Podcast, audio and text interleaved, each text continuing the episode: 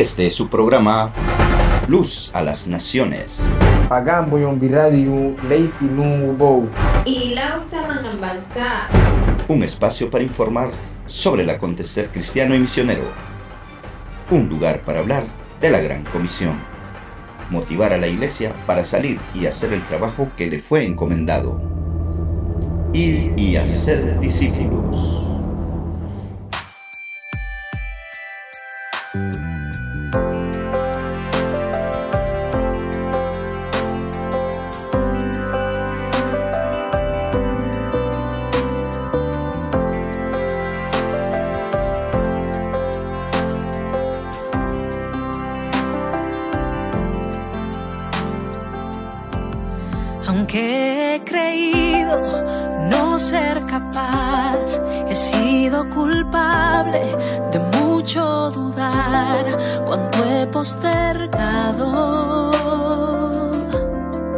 Todo tu plan. A ti he clamado por una señal, una y otra vez queriendo escuchar y siempre me dices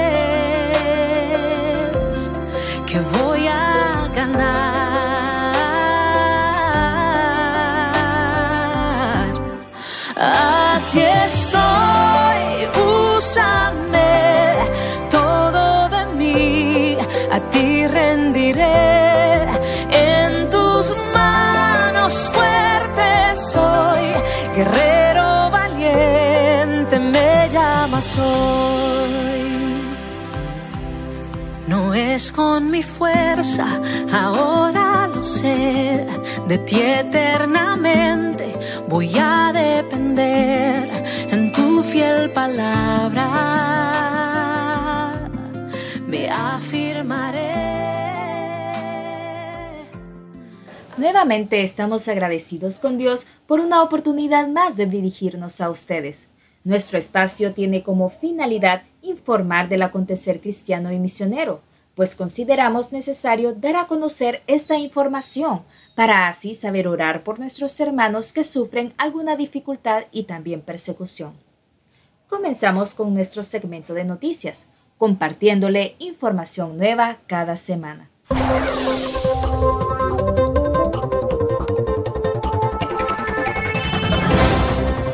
Cryptoverses traducen la Biblia en cadena de bloques. Digitalizan pasajes de la Biblia y los guardan como TNFs, sus siglas en inglés Non-Fungible Token, unidades encriptadas que representan datos únicos al estilo de las criptomonedas. Ahora hay otra novedosa opción, Cryptoverses, un proyecto que permite a sus clientes comprar, vender, coleccionar o intercambiar versos bíblicos encriptados en una cadena de bloques, un lenguaje de nuestro tiempo que se añade a aquellos en los que ya se ha iniciado la traducción de la Biblia.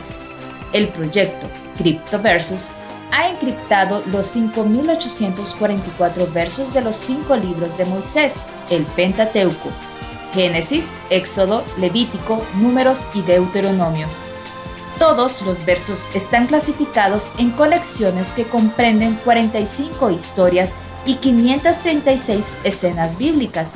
Algunos ejemplos de los pasajes bíblicos en TNF que ya se han vendido son aquellos que describen la creación del mundo, Moisés y el faraón, la destrucción de Sodoma y Gomorra y el pectoral del sumo sacerdote. Cada verso de la cadena de bloque está encriptado en hebreo, que es el idioma original de estos textos, explica Jonathan Bendahan, desarrollador del software, director de tecnología y cofundador de Cryptoverses. Una nota de Evangélico Digital. La primera aplicación, Video Bible, para ilustrar la palabra de Dios y hacer que las escrituras sean más accesibles. Se está creando una nueva plataforma de la Biblia cristiana conocida como la Biblia en video y se está trabajando para lanzarla algún día como una aplicación móvil a través de una iniciativa colaborativa financiada por crowdfunding que tiene como objetivo ilustrar completamente las escrituras. La aplicación creará ilustraciones que representan los eventos contados en cada página de la Biblia de principio a fin, en poco más de tres años, una aventura visual que su fundador dice que nunca se había hecho antes. Fundada por Dave Pillow, la plataforma está diseñada con la esperanza de difundir el Evangelio entre los oyentes y espectadores que son demasiado jóvenes para leer o para las personas mayores que no pueden leer una Biblia física. La aplicación también ayudará a quienes luchan con discapacidades de lectura y procesamiento. Tenemos un corazón por la iglesia en todo el mundo. Tenemos un corazón para el Señor y nos sentimos llamados a esto, dijo Dave en una entrevista. Creo que queremos que la gente conozca mejor a Jesús y que Dios los ama. Vimos que había una necesidad por lo que queríamos brindar a las personas un mejor acceso a la palabra de Dios. Aunque la fecha de lanzamiento aún no se ha establecido, The Video Bible estará disponible como una aplicación en las principales plataformas de dispositivos móviles. Por ahora, The Video Bible se puede encontrar en YouTube en el sitio web de la plataforma. Además, la aplicación TrueVersion ha publicado parte del contenido de la plataforma.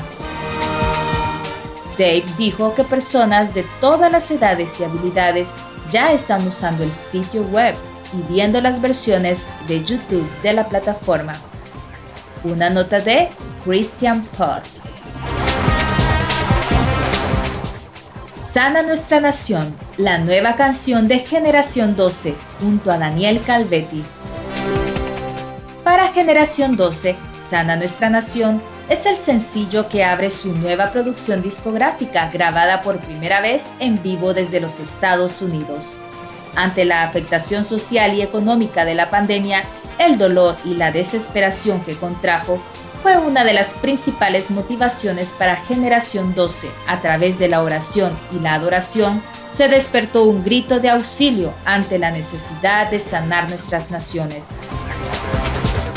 Este álbum tiene algo diferente, algo fresco y está basado en las circunstancias estamos pasando por el coronavirus y siempre como generación 12 nos hemos caracterizado por ser sensibles a la necesidad de la iglesia en cada tiempo. Comenzamos a orar basándonos en 2 Crónicas 7:14, que dice, Si se humillare mi pueblo, sobre el cual mi nombre es invocado, y oraren y buscaren mi rostro, y se convirtieren de sus malos caminos, entonces yo oiré desde los cielos y perdonaré sus pecados y sanaré su tierra. Allí escuchamos la respuesta de Dios. La iglesia llena del Espíritu de Dios debía despertarse y arrepentirse, agregó Sofía Mancipe, vocalista de la agrupación. A través de la adoración, Generación 12 seguirá llevando la presencia de Dios a cada corazón y también traerá sanidad a muchos corazones con el único objetivo de conectar a cada persona con el corazón de Jesucristo. Una de las misiones más importantes de Generación 12 que se ha planteado desde siempre es que las personas pueden tener un encuentro con Jesús a través de la música y con el poder de la palabra de Dios que no se compara, expresó Steffi Espinosa. Una nota de Mundo Cristiano.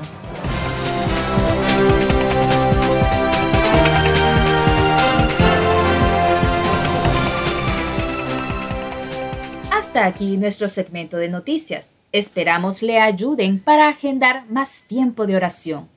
Muchos de nuestros hermanos las necesitan. Recuerde, una manera de aportar a la gran comisión es orar orar por aquellos que están en el campo misionero y tienen que pasar por diferentes pruebas. Aceleremos, orando por 100 etnias no alcanzadas.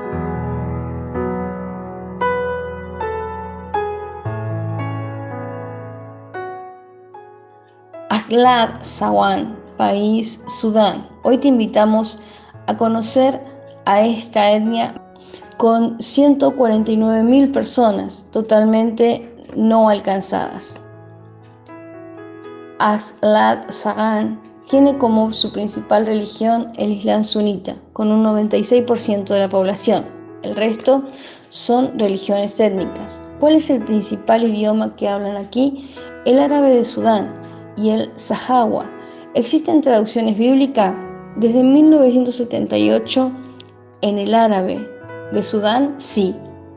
Hasta el año 2019 al sahawa no había una traducción de la Biblia terminada.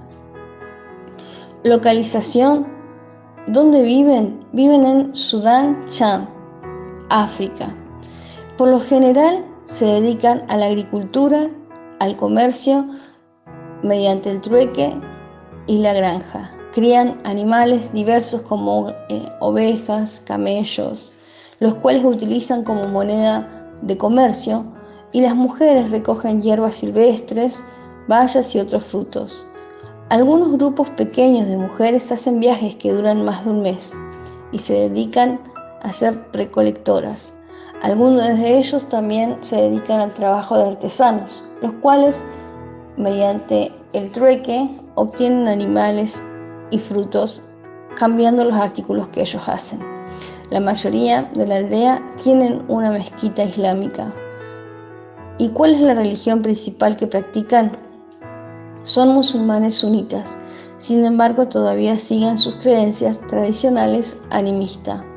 ¿Cuál es su mayor necesidad? La mayoría de las tribus arabizadas no están siendo ministradas por agencias misioneras. No hay creyentes conocidos viviendo entre ellos. Se necesita, por esta razón, un trabajo evangelístico y mucha oración para penetrar en los corazones de estas personas preciosas con la luz del Evangelio. Vamos a orar por ellos en este momento y te comparto los motivos de oración. Pedimos a Dios que las personas que estén dispuestas a ir al norte de África puedan ser apoyadas, compartir con Cristo a estos musulmanes. Oramos para que los cristianos de Sudán del Sur se vean obligados a llevar el Evangelio a sus vecinos no alcanzados. Pedimos en este momento fortaleza, ánimo y protección al pequeño número de cristianos de Tira. Oramos para que las Biblias, la literatura cristiana, la película Jesús pueda llegar a este grupo de personas y reconocer que Jesucristo es el único Salvador. Le pedimos al Señor que levante equipos médicos cristianos para trabajar entre las tribus arabizadas. Oramos en el nombre de Jesús. Soy Mariana Munhansen, aceleremos Comivam Visión 5.9.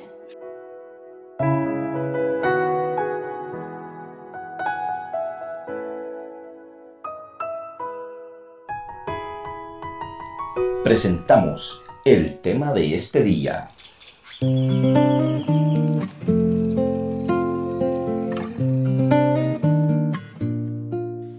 10 prioridades para el compromiso cristiano con los musulmanes.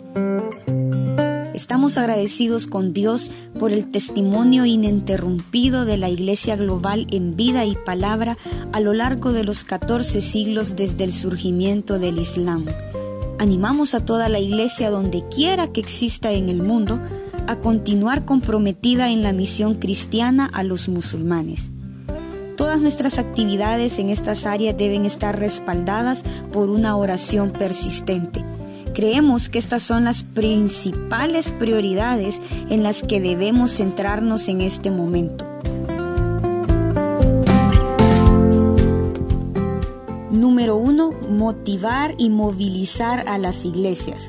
Cada comunidad y denominación de la iglesia individual en todo el mundo necesita encontrar formas de permitir que los cristianos estén despiertos a los desafíos del Islam y a las oportunidades de testificar a los musulmanes. Cuando los cristianos se ven reprimidos por el miedo, es necesario animarlos a establecer relaciones genuinas y naturales con sus vecinos musulmanes practicando la hospitalidad y tomando iniciativas audaces.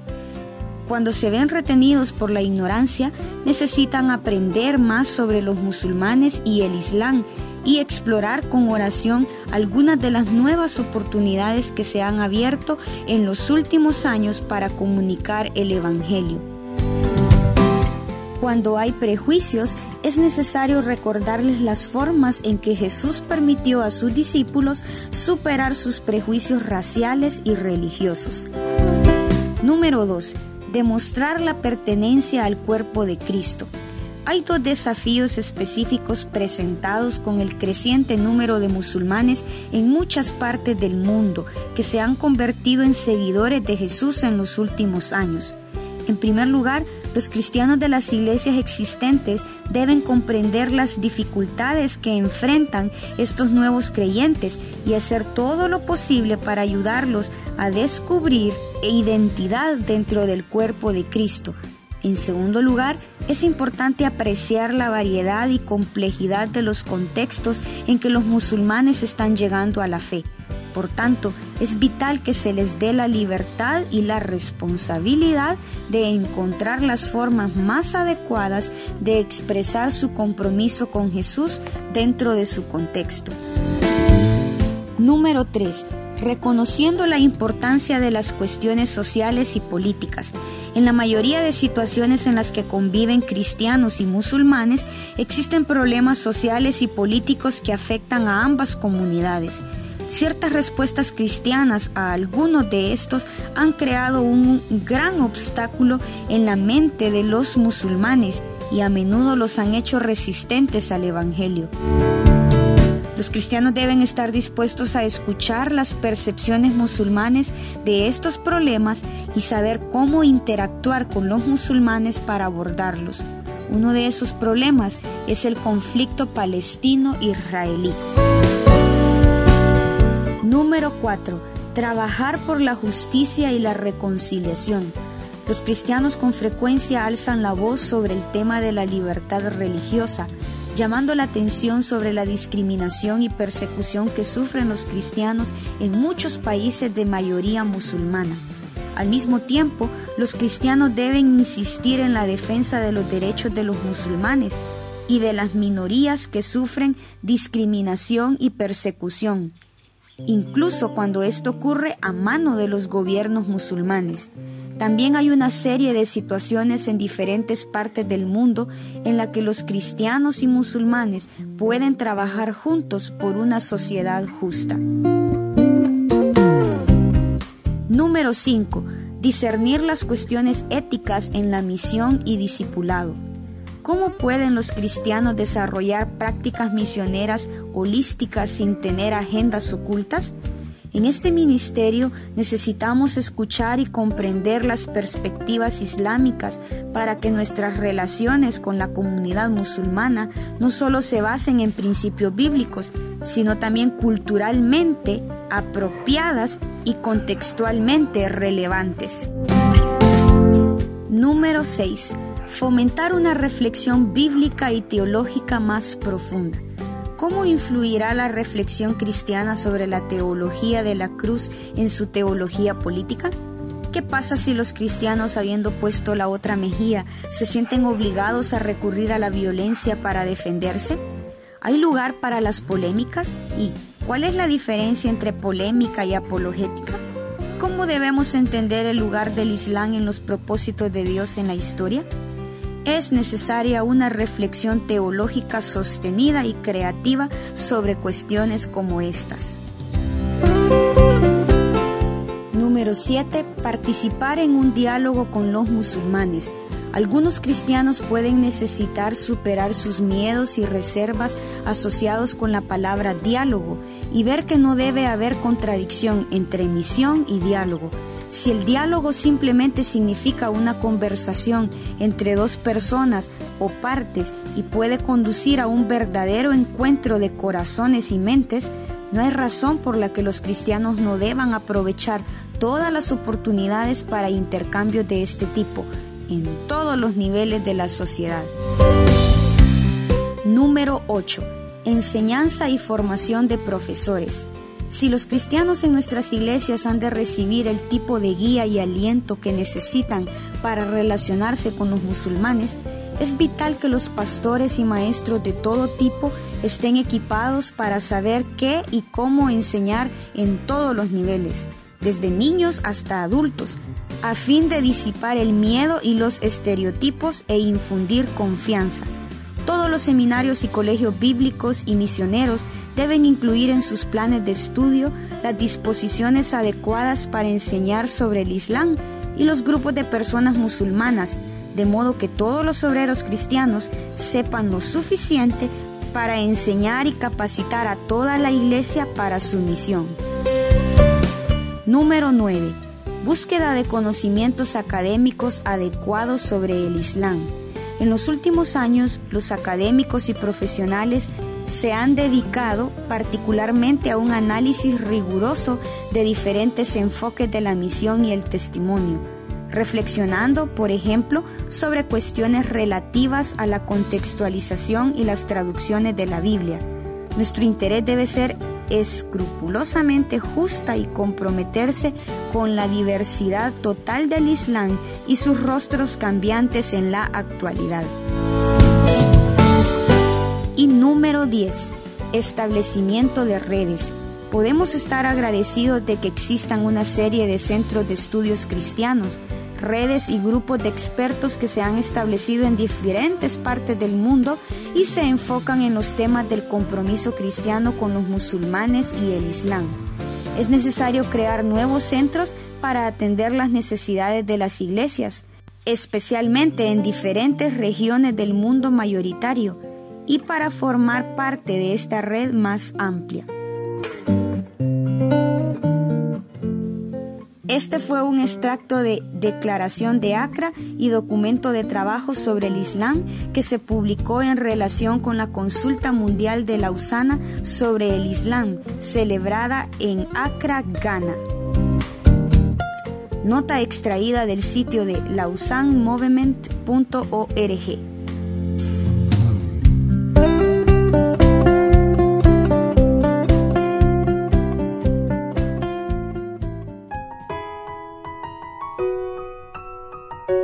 Nuestro programa Luz a las Naciones ya está disponible en la plataforma de podcast. Puede escucharnos en Spotify y Google Podcast. Búsquenos como Luz a las Naciones Jalel Radio. Comparta con sus contactos nuestro link y visite nuestra página web. Nuestra programación está diseñada para diferentes gustos y contenido edificante. Transmisión las 24 horas. Gracias por tu sintonía. Te invitamos a descargar nuestra aplicación para Android o Apple. Búscanos como Jalel Radio en App Store o en Play Store y continúa disfrutando de nuestra programación.